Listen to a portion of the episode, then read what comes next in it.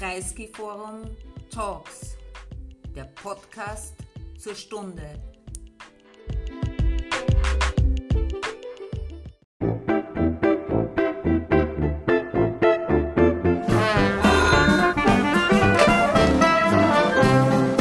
Herr Kreisky.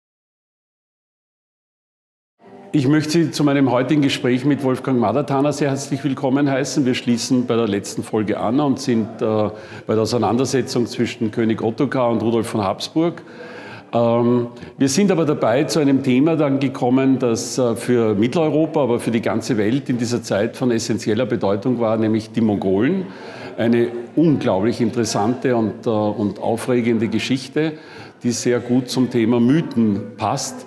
Ich wollte Sie nur vorwarnen, dass das einen wesentlichen Teil unseres Gesprächs äh, beherrschen wird oder vielmehr hoffe ich, dass es Ihnen gerade deswegen besondere Freude macht. Ich bin sehr froh, dass äh, dir das offensichtlich noch immer Freude macht hier mitzutun. ich kann das Kompliment zurückgeben. Es macht mir, es macht mir diebische Freude sogar. Äh, wir haben das letzte Mal äh, äh geendet äh, im, im, in, in, in der, äh, sozusagen im dramatisch, im buchstäblich dramatisch werden der Geschichte zwischen ähm, Rudolf von Habsburg und ähm, äh, Przemysl Ottokar, also Ottokar II. von Böhmen. Ähm, und, äh, und da dramatisch insofern, als natürlich das Grillbarzer Stück, äh, wie soll ich sagen, monumentale Geschichtsschreibung zu diesem Thema ist. Und da sollten wir vielleicht jetzt äh, beginnen. Ähm, wenn ich mit einer Frage gleich beginnen darf, äh, dieses Stück ist ziemlich genau vor 200 Jahren geschrieben worden oder uraufgeführt worden. Äh, und wir werfen ihm vor, dass es äh, die vermuteten wahren Charaktere der Hauptpersonen, nämlich Rudolf und Ottokar, nicht richtig wiedergibt. Ähm, ist das ist wohl so, dass es die nicht richtig wiedergibt. Aber kann man das dem Grillparzer tatsächlich vorhalten oder kann sein, dass aus der Sicht des, äh, der ersten Hälfte des 19. Jahrhunderts diese historischen Figuren tatsächlich so gesehen wurden, wie sie in dem Stück äh, beschrieben werden? Oder war er Propagandaschreiber? Äh, der Grillparzer ist kein Propagandaschreiber im, im, im schlechten Sinn. Der Grillparzer ist äh, zu diesem Zeitpunkt, 1825, äh, es ist äh, eine, eine, Zeit des, äh, der gesellschaftlichen politischen Reaktion. Es ist eine Zeit, äh, die in den Vormärz führen wird. Es ist Biedermeier.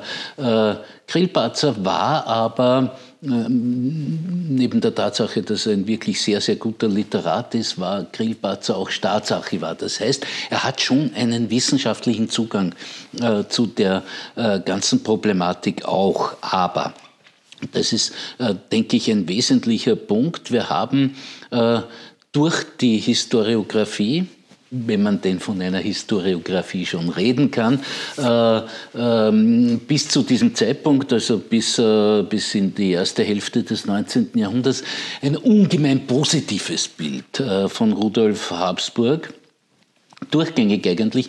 Ein Bild, das meines Erachtens ein wenig auch von der Straßburger Geschichtsschreibung äh, geprägt wurde und die vielleicht sogar bis heute äh, nachhalt. Äh, 12 61, 62 äh, hat sich Rudolf äh, nach einigen Zögern äh, entschlossen, sich voll auf die Seite der rebellierenden Straßburger Bürger, also der entstehenden Bourgeoisie, Handelsbourgeoisie dieser Stadt äh, zu stellen, die äh, aufbegehrt haben und rebelliert haben gegen den Straßburger Bischof. Das endet dann auch damit, dass der gelöncht wird und an der nächsten Straßenecke aufgehängt wird und ähnliches. Und da hat sie... Äh, Was heute noch immer als Fremdenverkehrsattraktion Attraktion zelebriert wird. ja, ja. Genau. Äh, und da hat sich Rudolf auf die Seite der Bürgerschaft gestellt. Ja? Die, diese, diese, sozusagen diese offene Parteinahme, was beim Rudolf selten ist, ähm, hat, hat, hat äh, Straßburg sozusagen mythologisiert oder mystifiziert. Also das ist sicher ein Bild, das auf äh, Grillparzer gekommen ist. Darf ich da unterbrechen? Äh, das ist wohl historisch wahr. Also da gibt es jetzt äh, nicht, nicht sehr viel, sehr viel Spielraum. Ja, ja. aber nicht unbedingt ist es so sehr eine Heldentat, weil wenn ich auf der anderen Seite äh, annehme, dass der Rudolf irgendwelche Allianzen gebraucht hat, dass in, dieser, in diesem Klischee der bedeutungslose arme Graf aus der Schweiz wird da gewählt, was nicht gestimmt hat, aber sozusagen die mächtige Dynastie auf der anderen Seite war er wohl definitiv auch nicht. Das heißt, er war mit Sicherheit auf der Suche nach Allianzen. Und Städte waren eine Möglichkeit für solche äh, Allianzen, die ihn dann gegenüber den Landesherren auch gestärkt haben, stimmungsmäßig, real und finanziell. Ja. Äh, ist es eine Heldentat oder ist es einfach vernünftig gewesen? Äh, naja, es, ich, ich würde mal sagen, es, es, es kennzeichnet ja sein gesamtes Handeln und das wird ja dann auch äh, äh, irgendwann einmal als, als, als, äh, als, als österreichische Eigenschaft äh, gehandelt. Ein, ein, ein, Suchen nach Konsens, ein sehr langes Zögern, aber wenn man sich entschieden hat, dann ist man auf der richtigen Seite und in diesem Fall hat er das getan, wobei er beileibe nicht immer mit den erstarkenden Städten gegangen ist. Er war im Prinzip ein, ein Anhänger äh, der Staufer, auch, auch noch zu Zeiten, wo man absehen konnte, dass die staufische Herrschaft äh, zu Ende geht oder simpel und einfach desintegriert. Ja. Also äh, er hat dann als äh, König, nachdem er 1873 nachdem er 1273 zum äh, König äh, römisch-deutschen König gewählt wurde, hat er ja das Erste, was er gemacht hat, er hat den Konsens mit den Wahlfürsten, er hat den Konsens mit den Reichsfürsten geistlich, weltlich äh, äh, gesucht. Er hat, er hat mehr noch getan. Er hat diese diese Fürsten sogar in jegliches Regierungshandeln äh, einbezogen, bis zu einem Punkt, wo... Die Weltlichen, glaube ich, waren innerhalb von wenigen Jahren alle seine Schwiegersöhne, Die oder? Weltlichen äh, hat er in die Familie eingeheiratet. Ja, also er hat, hemmungslos. Er hat, hemmungslos. Er hat sechs Töchter gehabt, eine hat er mit dem König von Böhmen, eine mit dem König von Ungarn und, und, und, und vier mit den weltlichen äh, Kurfürsten verheiratet. Also er hat, er hat vieles von dem, was die Habsburger als Politik machen werden, die nächsten 400 Jahre, ähm, hat er vorweggenommen. Und dazu gehört auch dieser, dieser, man könnte es Konsens, man könnte es ein bisschen auch äh, Charakterlosigkeit nennen, äh, dieser Ausgleich mit den, mit den sehr, sehr starken Reichsfürsten. Friedrich II., Edward I. von England, ja, da kann man sehen, was ein Klassenkampf ist, ja, was, was der Landesherr, was der König äh, gegen, gegen seine Lehnsherren ja, äh, äh, auszurichten vermag oder eben nicht. Ja. Ähm, da geht es hart auf hart. Äh, äh, Rudolf Habsburg hat den, hat den Weg genommen, dass er die Reichsfürsten eingebunden hat die ihn zum, die den armen Grafen, den bedeutungslosen Grafen aus, aus, dem, aus dem Aargau, aus, aus, dem, aus dem oberen Elsass, wo immer sie Besitzungen hatten, zum König gewählt haben, weil sie den starken, den großen, den mächtigen äh, Ottokar, König von Böhmen, ähm, äh, der ein, ein Ostreich aufbaut, äh, das bis zur Adria äh, geht und, und, und sich quer durch Europa und bis zieht. Zur, bis zur Ostsee. Und bis zur Ostsee, ja, ja und, und, und auch schon beginnt äh, Verwaltungsstrukturen, Städte zu fördern, alles das. Ja. Also in, in dem Sinn ein progressiver, fortschrittlicher äh, Herrscher war. Ähm, da hat man gesucht, einen Hochadeligen, der aber nicht zu stark ist, der ein Territorialherr ist, äh, im Südwesten, hat gut gepasst für das äh, römisch-deutsche Reich, äh, der aber nicht zu stark wird. Und der weiß das genau und bindet die Reichsfürsten ein. Massiv ein, in, in alle seine Entscheidungen. Und damit erreicht er aber auch, dass nachdem er äh, König geworden ist und nachdem er die entscheidende Schlacht in, in äh, in äh, Dürnkrut-Jenspeigen äh, ähm, im, im, äh, im, August äh, 1278 gewonnen hat, äh, weiß er genau, was er damit erreichen kann. Er erreicht damit in sogenannten Willebriefen ja, die Zustimmung der Reichsfürsten zur Belehnung äh, von Österreich, Steiermark und etc., Kärnten, Grein etc., Österreich und Steiermark wesentlich zunächst einmal äh, mit, äh, die Belehnung seiner Söhne mit diesen nachmaligen Stammlanden. Und äh, ab 1282 ist das Haus Habsburg das Haus Österreich. Aber jetzt, wenn man, wenn man sozusagen die Balance herstellen möchte, dann äh, muss man doch sehen, dass die, die Kurfürsten, äh, die klischeehaft wiederum äh, als intrigantische äh, Truppe, die, die nur am, am, persönlichen Verdienst interessiert waren und dann sonst nichts und am Aufrechterhalten der eigenen, des eigenen Einflusses, äh, die waren ja in dieser Zeit, wie vieles andere auch, in einer Umbruchssituation. Also die, die Kodifizierung sozusagen, heute würde man sagen, eine, eine Festschreibung einer Verfassung, wie es dann äh, im, im 14. Jahrhundert irgendwie äh, nachlesbar wurde, hat es zu dem Zeitpunkt nicht gegeben. Zugleich haben sich aber die Regeln abgezeichnet. Also es hat sich abgezeichnet, die, die, dass es sieben Kurfürsten gibt, es hat sich abgezeichnet, also die, drei Weltli äh, die vier weltlichen und drei, drei, drei geistlichen. Es hat sich abgezeichnet, dass sie ähm, äh, was meines Erachtens nach in der, in der Bewertung auch falsch beschrieben wird, dass sie vor den Wahlen sich ihre Stimme haben bezahlen lassen. Das wird heute sofort mit dem Beiwort Korruption besetzt. Ich glaube, dass das, ich vermute, dass das damals als völlig legaler, offener Vorgang gesehen wurde. Wenn du meine Stimme willst, dann kriege ich eine Belehnung mit XY äh, oder, oder ich kriege dafür, dass der Sohn so sicher XY nicht bekommt, weil ich das so will und so. Also diese Stimmen waren, wenn man sagt käuflich, ist es, glaube ich, eine, eine zu moralische Bewertung. Sie hatten ihren Preis. Sie hatten ihren Preis, es war ein hoher Preis. Äh und verzeih, wenn ich das ja? noch sage, und es ist daher auch nur logisch, wenn Sie sagen, also die Kurfürsten, wenn Sie sagen, äh, wir wollen jemanden, der auf der einen Seite die Chance hat, als König äh, zu realisieren, auf der anderen Seite aber uns nicht über den Kopf wächst. Noch dazu, wo sie ja aus ihrer Sicht Unrecht aus der Interregnumszeit rückgängig gemacht haben wollten.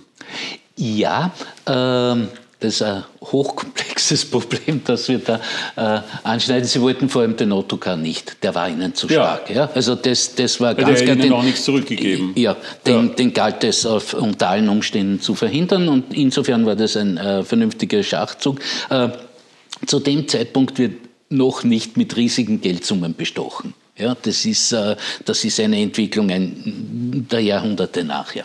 Aber aber mit Versprechungen. Aber mit Versprechungen und, und, und die Herrscher haben sich das, also Könige oder Kaiser haben sich das auch sehr wohl wieder zurückgeholt. Also es war gut, ja. gut investiertes Geld, ja, um, um, das so zu nennen. Ähm, äh, bei, bei, bei, Rudolf von Habsburg, also beim, beim, Gründervater der Dynastie, ist es unzweifelhaft so, dass er, dass er die Reichsfürsten in die Reichspolitik einbindet. Das geht so weit, äh, dass, äh, dass kein Reichsgut mehr veräußert werden kann ohne die Zustimmung äh, der, der Reichsfürsten ja. und dann exklusive nur über die Reichsfürsten. Ja, das äh, ist ein sehr wichtiges, sehr wichtiges Machtmittel, weil es darum geht, welche Territorien werden stark und welche nicht. Ja.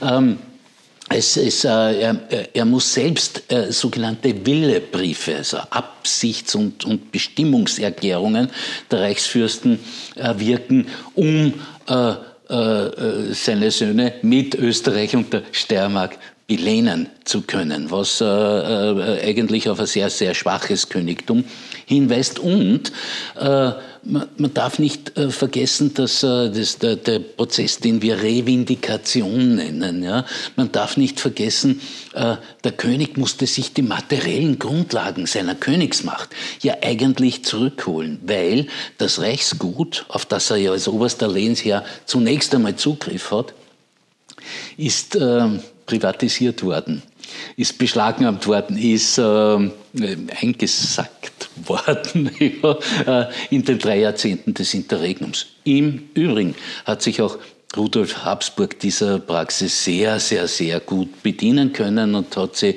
äh, zu einem der mächtigsten Territorialherren im Südwesten äh, des Reiches, ähm, naja, auf äh, zumindest fragwürdige Art und Weise äh, gemacht. Ähm, das heißt auch die Legende vom armen Grafen, der da irgendwo aus der Schweiz kommt.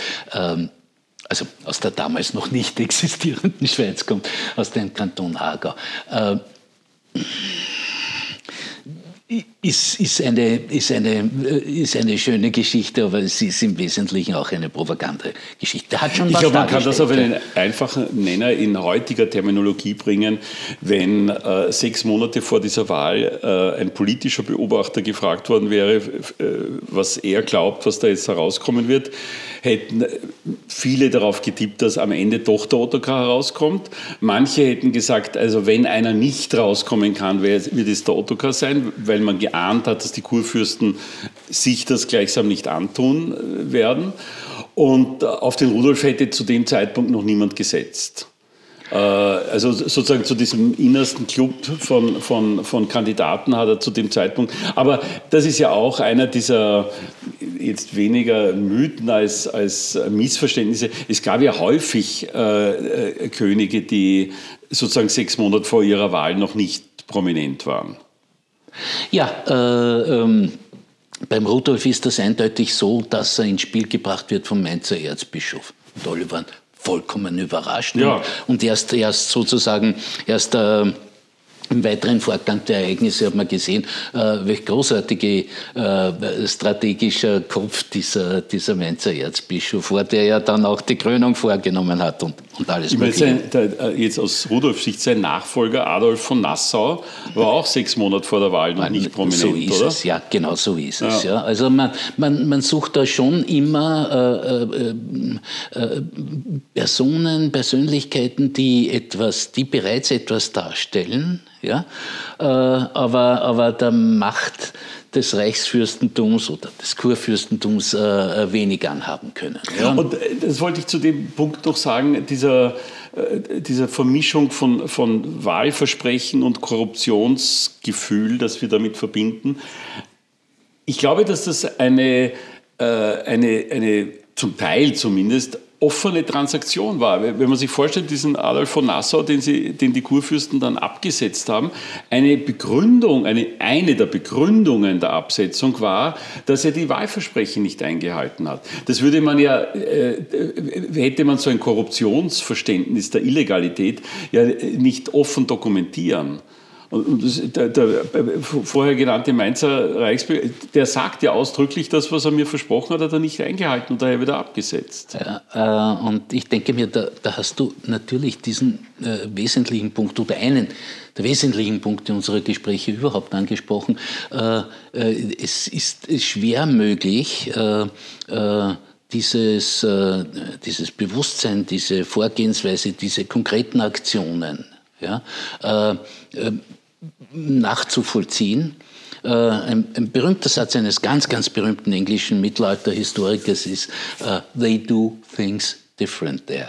Ja, also man, man, man muss dem versuchen nahezukommen, aber man darf keinesfalls äh, äh, Maßstäbe äh, heutiger, äh, äh, heutiger, heutigen Politikverständnisses oder Korruptionsverständnisses anlegen. Ja. Es geht einfach komplett komplett anders. Und die agieren im, im Rahmen der Logik ihrer Zeiten. Ja. ja? Und das, das, das tun sie und sie tun es, sie tun es ähm, äh, mit, mit einer Selbstverständlichkeit. Sie können auch nicht anders agieren. Ja? Also äh, wenn man das in einen weiteren Kontext stellen will, und, und, und das erscheint mir ganz, ganz wesentlich, äh, dann, dann geht man davon aus, dass, äh, weil eben der Mainzer Erzbischof oder die berühmte Auseinandersetzung Friedrichs äh, II. mit dem, mit dem Papsttum, also der größte Kampf in der damaligen europäischen Welt, der größte ideologische Kampf, ähm, die, das Reich der Kirche ist nicht von dieser Welt. Ja, aber um, um den Triumph äh, sozusagen äh, der Seligkeit durchzusetzen, braucht die Kirche weltliche Macht. Mehr noch, sie braucht als universale Kirche, als universale römische Kirche des Feudalismus, sie braucht die Weltmacht. Es hat es Pläne gegeben, schon im frühen Mittelalter, sozusagen einer, einer, einer geistlichen Weltmonarchie. Das hat man ab das hat man sich abschminken müssen. Äh, äh, der Vatikanstaat ist sozusagen ein, ein, ein Überbleibsel dieser, dieser Idee.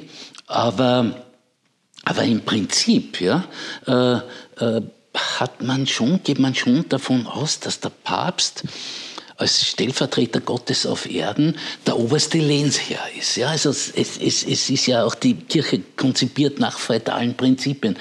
Und, äh, und Könige, Kaiser etc. sind Vasallen des Papstes, sind Lehnsmänner des Papstes.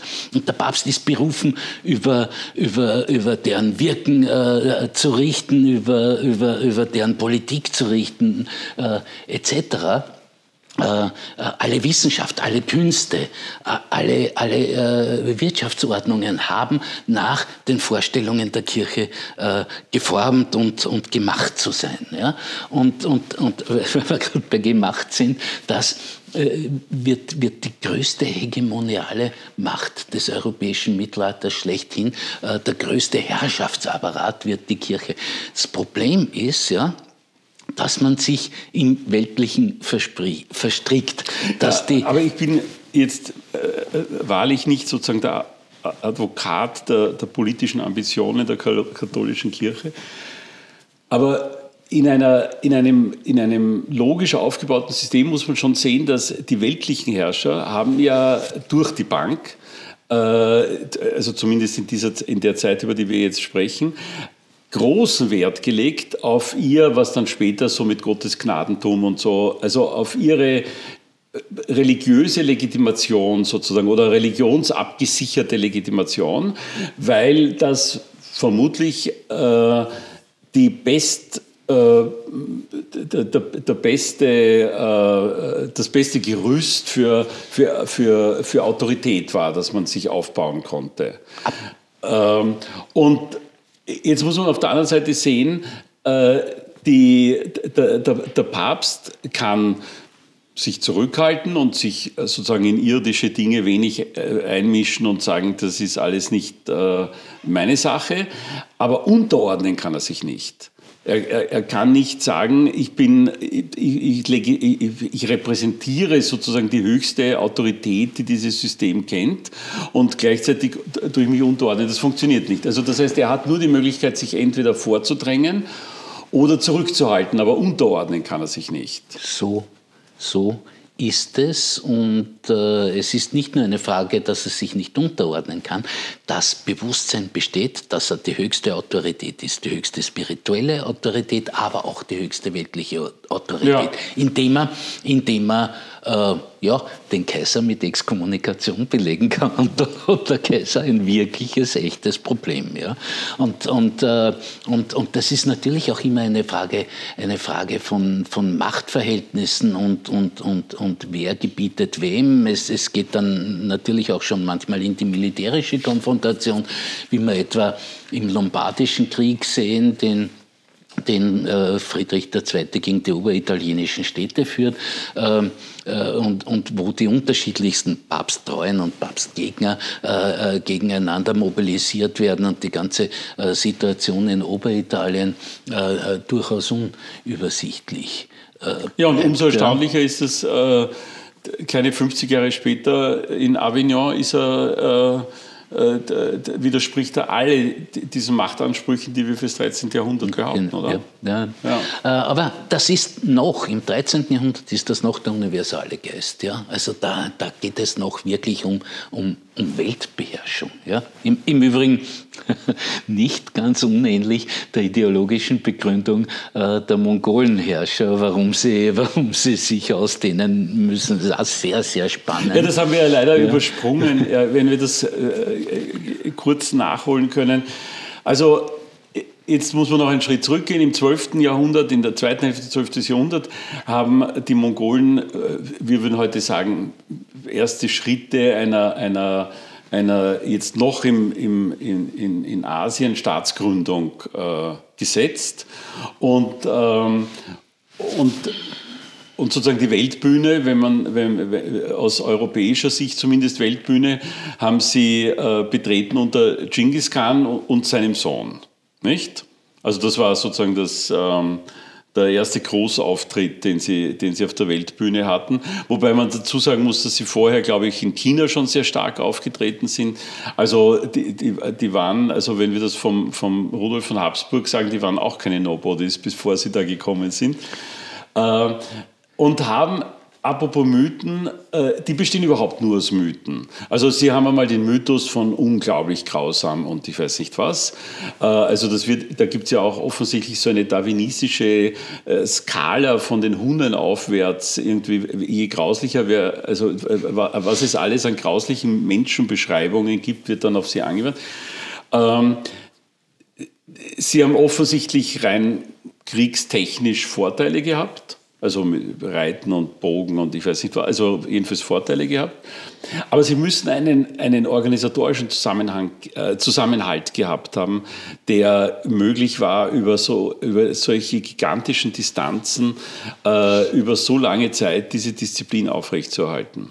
Naja, die, die, die Supermacht des 13. Jahrhunderts. Die absolute Superpower äh, ist das äh, Mongolenreich. Wir, wir, müssen davon ausgehen, äh, dass äh, weniger als eine Million Mongolen, äh, äh, zwei Drittel der alten Welt, der, des alten, der bekannten Welt, beherrschen. Ähm, zumindest für einige Zeit, dass die Yuan-Dynastie äh, in, in China, die immerhin für ein Jahrhundert herrscht, ist mongolisch, ähm, löst die Song-Dynastie ab äh, äh, auf, auf äh, gar nicht so besonders grausame Art und Weise. Ja. Äh, es gibt Unmengen von Einschreibungen, es, es gibt Mythen, die, die, die äh, die mongolischen äh, Eliten, wenn man so will, Fürsten, äh, waren schamanisch, äh, äh, waren nomadisch, äh, sind, sind äh, in wenig Zusammenhang untereinander gestanden, bevölkern die unendlichen Weiten äh, der eurasischen Steppen. Wir wissen simpel und einfach nicht, äh, was äh, diese, diese äh, Mongolen und ihre Herrscher plötzlich befähigt, ein Weltreich aufzubauen. Und sie bauen es mit Disziplin, sie bauen also alles, was man Nomadenvölkern nicht zuschreibt, mit Härte, mit militärischer Stärke, aber auch mit ökonomischem Unternehmensgeist. Sie, sie schauen zum Beispiel, dass die die Seidenstraßen, die nördliche und die südliche, äh, in der Tat in Funktion kommen. Sie, sie, sie handeln mit den Italien, oberitalienischen äh, Städten, sie handeln mit den, mit den indischen äh, Königtümern. Ähm, man, man, man steht einigermaßen perplex vor diesem System, äh, vor, vor, vor, diesem Phänomen, ja, äh, dass da mehr oder weniger sich um den halben Erdball äh, von, den, äh, von Korea bis, bis in den Osten Ungarns äh, erstreckt. Und, äh, und das ist eines der großen Mysterien. Karl Marx hat versucht, der späte Karl Marx hat versucht, das mit, mit dem Konzept der asiatischen Produktionsweise zu erklären. Also die, sozusagen das Überspringen des Kapitalismus oder des, nur des, der notwendigen Kapitalakkumulation, bevor man exportieren kann. Äh, auch das Konzept ist bis zum heutigen Tag massiv umstritten. Aber gehen wir davon einmal aus, die Mongolen erscheinen als Weltmacht. Äh, und die Dschingisiden, äh, also die, hm, die Söhne und Enkel äh, äh, des Genghis Khan, des Großkhans, äh, äh, kommen nach Europa. Exakt zu dem Zeitpunkt, äh, wo, wo, ähm, wo Rudolf von Habsburg sozusagen Besitz und Titel der Familie Habsburg erbt, nämlich zum Grafen von Habsburg wird, 1240 ja, ist der große Mongolensturm über Europa. Das heißt, die. Wobei man mit ziemlicher Sicherheit sagen kann, dass es da keinen kausalen Zusammenhang gibt. Mit Sicherheit. Es ja. ist nur ein zeitliches Zusammenfallen, das schon ganz interessant ist. Ja? Äh, das Jahr 1240 bedeutet sozusagen äh, die mongolischen Übergriffe in das, was heute Österreich ist oder Ostösterreich du ist. Aargau und Goldene Horde. Ja, so weit ist das nicht auseinander. Aber ich habe eines, also viele Sachen natürlich, aber ich habe einen Punkt, den ich so gar nicht verstanden habe. In der, in der, zumindest in der Überlieferung gibt es, glaube ich, kaum authentische mongolische Schriftquellen. es gibt die geheime Geschichte der Ja. Mongolen, die, glaube ich, 2004 oder so ins Englische übersetzt worden ist. Eine äh, äh, scheinbar, also hat mich sehr beeindruckt, ja, eine brillante Übersetzung mit wunderbaren Kommentaren dazu und so. Aber das gibt, das gibt Einblick in, in, in, äh, in, in das äh, Weltverständnis, Ich meine, in das haben, die schamanisch-mythische. Mongolen haben beginnend in China äh, Reiche erobert, die heute würde man sagen technologisch sehr, sehr fortschrittlich Schrittlich waren. waren, ja. Und haben aber offensichtlich äh, weder Schrift noch Kunst noch, äh, äh, also was wir sagen wir im weitesten Sinne ist Wissenschaft, mitgenommen, sondern mh, eigentlich primär Kriegskunst Äh, primär Kriegskunst, aber. und das- Organisationskraft. Und Organisationstalent, ja. Ja. Und, und Disziplin. Und das, das äh, besteht aus eiserner Disziplin. Ich, es sind ja verschiedenste Berechnungen angestellt worden, äh, wie lange äh, oder wie schnell sie irgendwie kommunizieren konnten über dieses weite Reich und, und da sind erstaunliche Dinge herausgekommen, äh, äh, wie schnell sozusagen Befehle oder, oder Informationen oder was auch immer äh, vermittelt werden äh, konnte und Aber das übermittelt ein, werden ja, aber das konnte, ist ein, also ich weiß ja auch nicht, ob es stimmt, aber die, die äh, äh, geschrieben wird, dass sie äh, ein, so ein, ein Stationennetz hatten, äh, das, äh, das nicht viel mehr als 40, 50 Kilometer, also wo diese Stationen nicht viel mehr als 40, 50 Kilometer voneinander entfernt Aber waren. sein Reiter erreichen kann in kurzer Distanz. Und, ja, und dass sie, dass sie wenn es wirklich darauf angekommen ist, bis zu 500 Kilometer am Tag geschafft haben. Ja. Ich meine, da muss man sich vorstellen, da ist, äh, da ist sozusagen in zwei Tagen ein Brief in Paris. Also Ja, ja, jetzt ja, grob ja, gesprochen, ja, oder? ja, absolut. Äh, äh, das wird, das wird wohl als Kommunikationsnetz nur wenigen vorbehalten gewesen sein, aber die wenigen waren auch die wichtigen sozusagen. Ja, und, und, äh, und äh, für, für, äh, für das Verständnis auch äh, dieser, dieser, dieser ursächlichen Kraft, die dahinter so, ein, so, einem, äh, so einer äh, großen Supermacht stehen muss, ja, ist es, glaube ich, ganz, ganz wesentlich, dass man endlich von diesem Wahnsinn wegkommt, die Mongolen oder die Tataren oder wer immer mit ihnen geritten ist, als, äh, als Barbaren oder ausschließlich als Barbaren zu sehen, sondern die haben sich schon auch an höhere Kulturen sehr gut adaptiert, haben sehr viel davon genommen, haben selbst auch weiterentwickelt, sind als Investoren aufgetreten, als Konsumenten. Alles das, was wir im Prinzip mit Moderne äh, verbinden. Und es wird ja auch häufig gesagt, sozusagen, dass, dass die Dschingisiden am, am Schnittpunkt zwischen, zwischen Alter und Neuwelt oder zwischen Mittelalter und Moderne agiert haben. Äh, sehr, sehr spannend. Jedenfalls. ähm, das, das Genghis Khan-Reich zerbricht ja und wird spätestens ab 1260 gibt es in der Tat vier unterschiedliche Nachfolgekhanate, also äh, Reiche, äh, Kaisertümer, was auch immer. Und, ähm, und, äh, und drei davon nehmen den Islam als Staatsreligion an. Ja?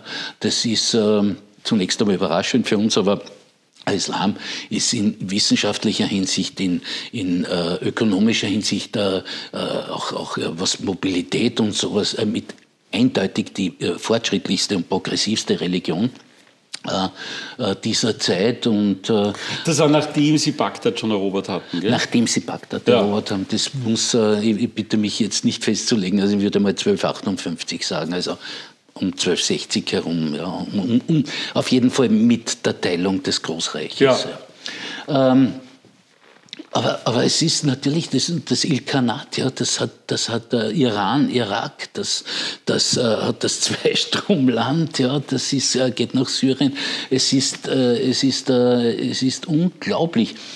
Ja, und man muss fairerweise sagen, sehr, ist sehr äh, ungenau gesprochen, bis Anfang 16. Jahrhundert beherrschten sie Russland, oder? Sie beherrschen Russland oder, oder die russischen Fürstentümer oder Moskau, Wobei, ist Großfürstentum. das ein richtiger Eindruck, äh, dass sie eigentlich, also es passiert sozusagen in, in, in Russland politisch, wenn man das jetzt so vereinfacht, nichts, was nicht approbiert ist von, von den Mongolen in der Zeit, aber sie beherrschen es nicht im Sinn von, was wir heute mit Besetzen nennen würden. Also Nein, äh, eigentlich haben sie so eine Art von, von von fiktivem Zentrum, in dem man sich alles genehmigen lassen muss, oder? Ja, und sie haben sie natürlich... Und wahrscheinlich Strafexpeditionen, wenn sich jemand ja, nicht an die ja. Regeln hält, oder? Äh, das, das, ist bei aller, bei aller Relativierung ihrer Kriegskunst, aber grausam waren sie schon. Ja, also das, das heißt, äh, das, das ist schon ein Moment, das ihnen eingeschrieben ist, diesen äh, Reiter- und Steppenvölkern. Lediglich der, der Krieg war nirgendwo nicht grausam. Ja, also sie haben halt mit ihren Mitteln gekämpft, die militärisch überlegen waren zu dieser Zeit. Sie Sie bringen binnen kürzester Zeit den Kiewer Russ äh, unter ihre Kontrolle, das, das Moskauer Großfürstentum, äh, das geht äh, bis, ja, bis ins 16. Jahrhundert. Ähm, es ist schwer zu sagen, äh, wie äh, Herrschaft ausgeübt wird, aber jedenfalls machen sie sie tributpflichtig. Das ist, das ist, das heißt, sie treiben Steuern ein. Ja? ja. Das, ist, das ist einmal ganz, ganz sicher. Ähm, der Rest, äh, ob sie, äh, sie sind zum Beispiel tolerant in Glaubensfragen. Ja? Sie, das, das, auch das, das Annehmen des Islam ist eigentlich eine, ein Elitenphänomen. Ja? Und was, was unten aber, passiert, ist egal. Also ja? zumindest auf diesem russisch-europäischen Teil, also jetzt, äh, was, was, was Sie in Asien jetzt gemacht haben, weiß ich zu wenig, aber in diesem russisch-europäischen Teil, Sie schließen keine Allianzen, gell? Also es tut keine Mongolenprinzessin irgendeinen europäischen Niemals. Äh, Kurfürsten Niemals, heiraten ja, ja, oder umgekehrt, ja, Kurfürstentöchter. Also, mit, also überall das Gegenteil der habsburgischen Politik. Ja, ja aber auch das Gegenteil von Byzanz und das, das Gegenteil, Gegenteil, von, Frankreich Byzanz. und so weiter. Ja, ja, ja, Also man, ja, sie schließen, glaube ich, keine Allianzen. Es gibt keine, äh, keine Versuche, sich äh, irgendwie so zu etablieren, dass man da zu einer Verflechtung kommt, außer im Handel, oder? Im Handel sehr wohl, also es ist eine, eine, äh, eine ökonomische Macht vor allem auch. Ne, ja, und nebstbei werden die oberitalienischen Städte immer stärker, immer stärker äh, mit, mit, äh, mit diesem Fernhandel, den sie ja. äh, aufnehmen können und so weiter. Da beginnen dann wirklich tatsächlich die Prozesse der ursprünglichen Akkumulation. Also das, das macht dann ein völlig anderes Wirtschaftssystem und ein, ein, ein, ein völlig anderes auch Denken und, und Gesellschaftssystem. Äh, äh, an dessen Anfang natürlich wie immer so äh, äh, Abenteuerunternehmer, Abenteuerunternehmer, wie auch immer man das äh, nennen will, Händler, wie etwa Marco Polo äh, stehen, der ja wohl das berühmteste Beispiel ist. Ja. Ich, ich denke mir... ja, wobei... ja, Abenteuer natürlich schon, indem, indem ein hohes Risiko eingegangen ist, aber ähm, ja, heute würde man halt sagen Startups, oder? Startups, ja. aber, Sag, aber ein globales Startup. Ja, absolut. Ja. Sag eine, eine Frage noch. Äh, weiß man, wie die Mongolen äh, die, die Russen und die Europäer gesehen haben, nachdem sie hierher gekommen sind? Im Sinne von, äh, also wir tun ja so, als ob die rückständigen Mongolen kommen in das fortschrittliche Europa. Das war wahrscheinlich nicht die Wahrnehmung der Mongolen. Aber weiß man, wie, sie, wie die Mongolen das äh, beurteilen, was Sie da vorgefunden haben? Nein, äh, äh, das, da, diesbezügliche Forschungen sind absolut am Anfang, wenn es denn überhaupt äh, schriftliche Quellen gibt. Die gibt es nämlich äußerst selten. Ja. Es gibt allerdings, weil das Reich ja so groß ist, es gibt Unmengen von Einschätzungen äh, äh von persischen Historikern zum Beispiel. Ja, oder über die Mongolen. Über die ja. Mongolen, ja. Äh, es ist äh, ganz simpel und einfach ein sprachliches Problem, weil äh, es, es gibt tausend Sprachen in diesem Reich. Ja. Ähm, äh, die in dieser Form auch nicht mehr existieren. Ja, es ist ein hochkomplexes Ding. Wir wissen über die Weltsicht der Mongolen ausschließlich aus dieser äh, durch Zufall überlieferten äh, geheimen Geschichte der Mongolen, die, die, im Wesentlichen den Aufstieg des Genghis Khan und die Rechtfertigung der Weltherrschaft des Genghis Khan darstellt. Äh, äh hoch mystisch-mythologisch aufgeladen, höchst äh, aufgeladen. kein kein einfaches Weltbild, äh, ziemlich komplex ja?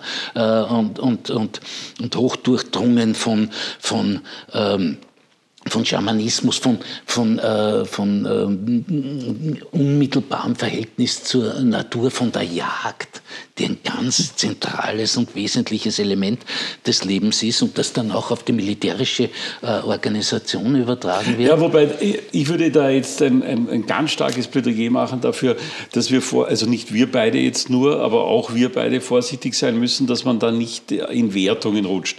Also wenn ich mir vorstelle, vor wenigen Minuten noch waren wir beim Wechselspiel zwischen weltlicher Herrschaft und geistlicher Herrschaft in Europa.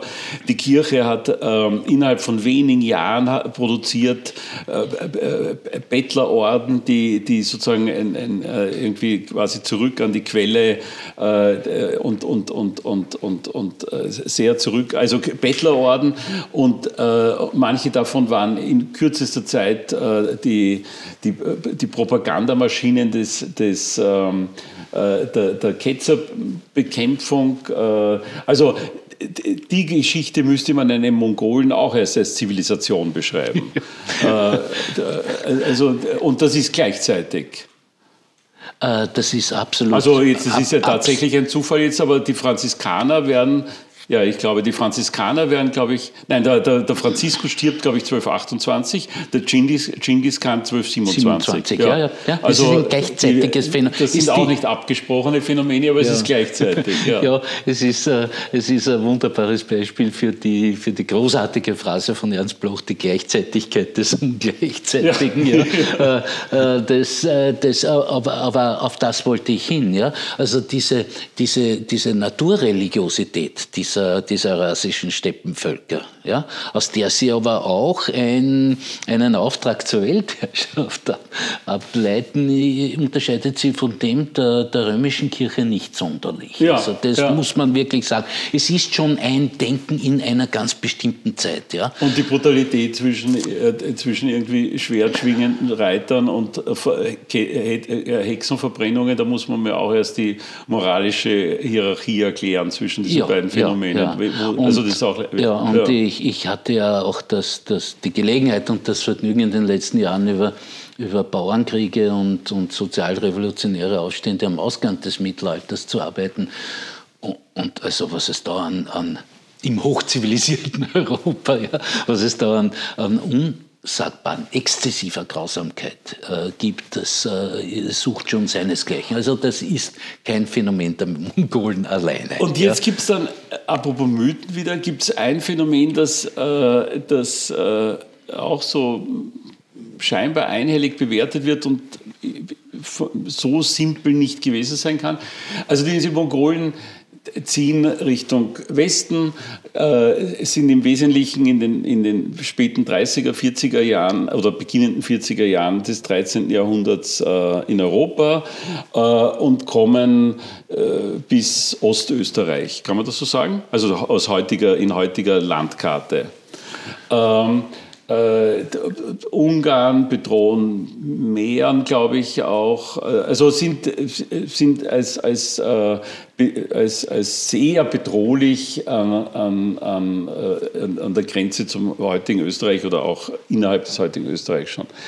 Ähm, so, und dann gibt es einen Augenblick, äh, wo der Sohn von Genghis Khan stirbt und scheinbar äh, innerhalb von wenigen Wochen äh, dieser, dieser, dieser Zug der Mongolen abgebrochen wird, weil alle wollen nach Hause, äh, weil es um die Nachfolgebestellung geht. Äh, die Wahrheit ist, erstens wird der Nachfolger erst Jahre danach bestellt, zweitens beeilen sich äh, der Hauptkandidat, nämlich der Batu Khan, also der Enkel vom Genghis Khan, gar nicht auf diesem Heimweg. Äh, also so, so einfach kann die Begründung für dieses äh, Wir kehren um und gehen nach Hause auch nicht gewesen sein, weil dann hätten sie sich mehr beeilt und schneller gewählt. Ähm, also sie drehen zwar augenblicklich um, aber dann beeilen sie sich gar nicht. Ja, ähm, äh, wenn ich ganz kurz darauf eingehen darf, äh, 1235 gibt äh, Ödegay, der, der Sohn des Genghis Khan, seinem Sohn Batu Khan den Auftrag äh, zur Eroberung des Kiewer Rus. Ja? ja. Äh, der macht es. Äh, der ist ein strategisches Genie, der zu den größten Militärs der Menschheitsgeschichte äh, äh, gehört, äh, der General Subotai. Wenn das richtig ausgesprochen ist, dann muss man sehr vorsichtig sein. ähm, wie immer du es aussprichst, das gilt hier so. ja. äh, ich bin mir sicher, es ist nicht richtig ausgesprochen, aber gehen wir mal davon aus. Ähm, und der dehnt der dehnt diesen Eroberungszug aus, äh, einerseits auf die Krim, andererseits aber in Richtung Zentraleuropa. Es gibt eine große Schlacht bei Liegnitz in Schlesien, äh, in der das europäische, das polnisch-deutsche Rittertum massiv verliert. Äh, es ähm, es äh, konzentriert sich dann auf die ungarische Tiefebene, also auf das Donau-Theiß-Zwischenland, äh, wo es eine Schlacht bei Mohi gibt, die Bela IV., einer der großen Könige in Zentraleuropa, äh, äh er auf erbärmliche Weise verliert.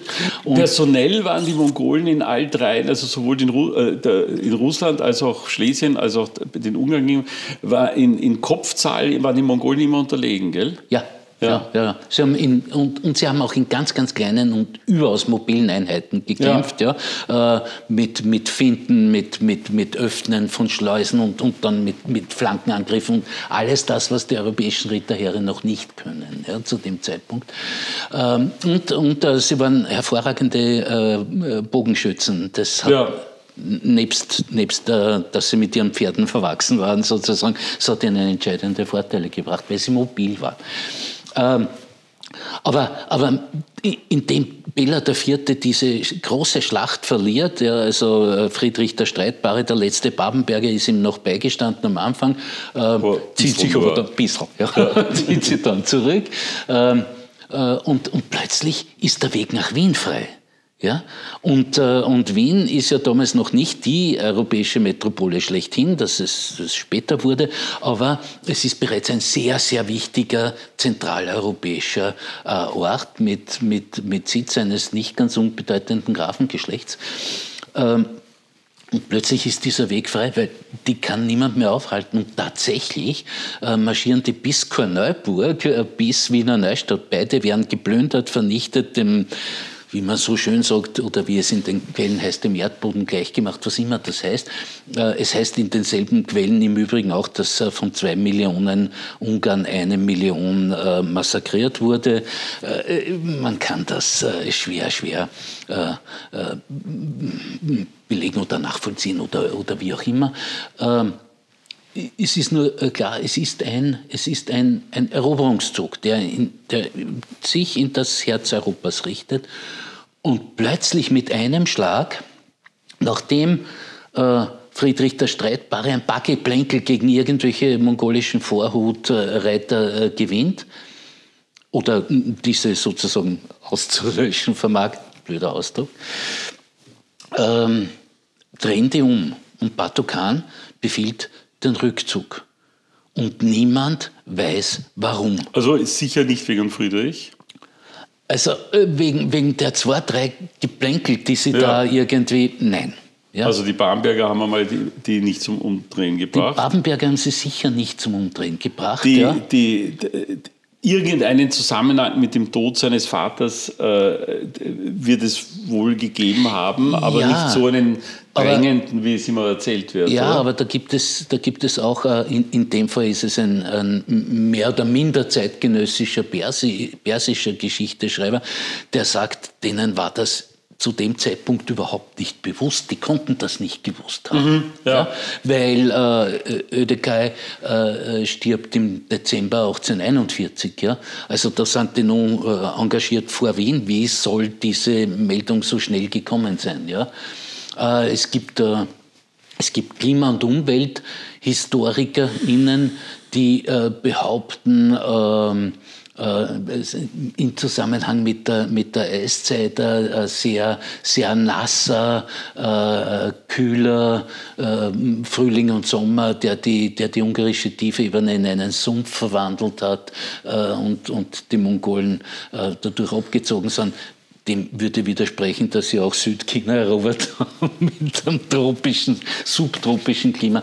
Also alles das, wir wissen es einfach nicht, aber äh, wir gehen davon aus, dass es eine, wie in vielen Fällen, dass es eine äh, gewisse Überdehnung der militärischen, der organisatorischen, vielleicht auch sozusagen der, der ideologischen Kräfte jetzt, war.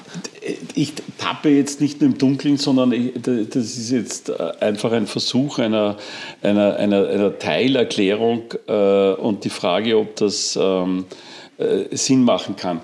Erstens sind die Mongolen ja nicht in die Mongolei zurück, also ein Teil natürlich schon in die Mongolei zurückgegangen, aber, aber eben in Russland sind sie ja dann noch äh, 250 Jahre geblieben. Also da sind die auch nie weggegangen. Ähm, äh, der zweite Punkt ist, äh, eine der wahrscheinlich staatspolitisch, vor allem aus Sicht von Eroberern, klügste Eigenschaft, die jemand haben muss, ist äh, zu wissen, wann man den Bogen überspannt. Ja. Vielleicht hatten die einfach das Gefühl, der Bogen mhm. wird überspannt mhm. und sie äh, haben das organisatorisch nicht mehr ausreichend im Griff. Ähm, kann, kann es nicht schlicht und einfach sehr vernünftig gewesen sein, dass die gesagt haben, so stopp, äh, vielleicht überschätzen wir die Attraktion von Wien und die haben gesagt, ja, bevor wir uns jetzt äh, verausgaben, indem wir weiter in den Westen ziehen, äh, stoppen wir hier und gehen dorthin zurück, wo wir, wo wir das noch, äh, so, wo wir noch fest gleichsam installiert sind. Und das war nun die goldene, also das war mhm. im heutigen Russland. Ähm, der, der Tod des Großkhans wird schon ein mit ein Grund gewesen sein, aber eben nicht ein so brennend dringender, wie, wie, wie es geschildert wird. Also schlicht und einfach, das war nicht unvernünftig, dass die gesagt haben, es reicht.